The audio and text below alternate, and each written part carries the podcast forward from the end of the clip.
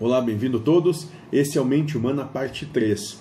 E aqui então a gente vai continuar o que o mentor da casa começa a explicar a partir daqueles quatro passinhos, que é a manifestação da vida pela mente, como a mente vê o que tudo se manifesta e o que ela propõe.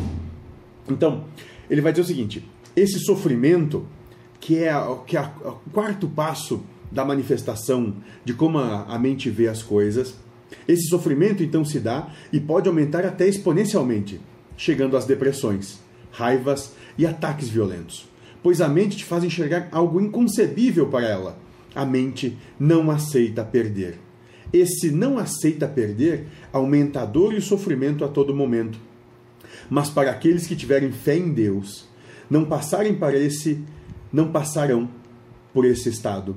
Temos que trabalhar tendo fé em tudo, que tudo está perfeito e não há e não há que se diminuir a intensidade sentimental do que estamos fazendo.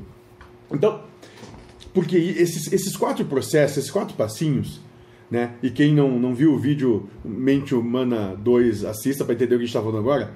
Esses quatro passinhos vão se dar com tudo e todos o tempo todo. Né? Aí qual é a proposta? Quando isso começa, tu começa a dizer para ti mesmo: não sei. Ah, fui agredido, não sei. Ah, ele me xingou, não sei. Ah, isso não pode acontecer, não sei. Começa a dizer não sei para ti mesmo, para que a gente não chegue naquela proposta sentimental e a criação emocional.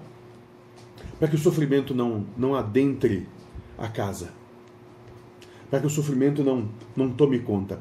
Né? E esse não sei, ele tem que estar embasado no seguinte aspecto: fé. Porque se eu tenho fé em Deus, que Deus é a causa primária de todas as coisas, inteligência suprema, amor sublime, justiça perfeita, tudo que acontece é fruto da perfeição, porque Deus, Deus é onipotente, ou seja, tem é a única potência de ação. Deus é quem faz tudo. Então não há problema algum em nada que acontece, tudo é perfeito, tudo já está acontecendo de maneira perfeita. Quando eu vejo erro, eu apenas estou dando vazão às expressões do meu individualismo, só isso. Né? Então a proposta aqui nesse caso é Diga não sei o tempo todo para os pensamentos te dados sobre os julgamentos que tu mesmo cria. Porque se tu introspectar esses, esses pensamentos, esses julgamentos,